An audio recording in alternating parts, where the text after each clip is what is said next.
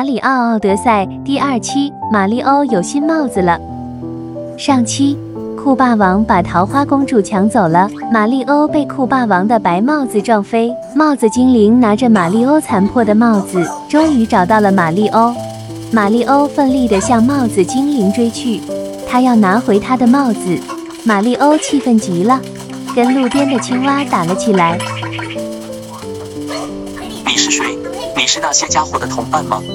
马里欧一度怀疑帽子精灵也是酷霸王一伙的。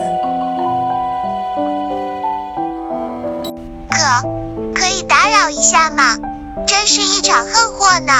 这个国家也被刚才的酷霸王怪物袭击了，他还掳走了我的妹妹。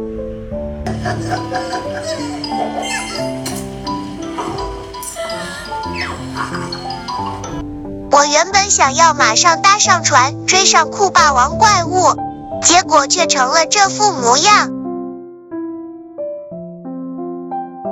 但是，如果只是旧船的话，应该还能在邻国找到。我们可以从那座塔上过去，但是酷霸王怪物的手下一直待在那里。我说，我们的目的是一样的，对吧？我们一起去救重要的帽子精灵妹妹和桃花公主他们吧。玛丽欧赞同帽子精灵的建议，可是他的帽子呢？只见帽子精灵一个转身，变成了一顶巨大的帽子，套在了马里欧的头上。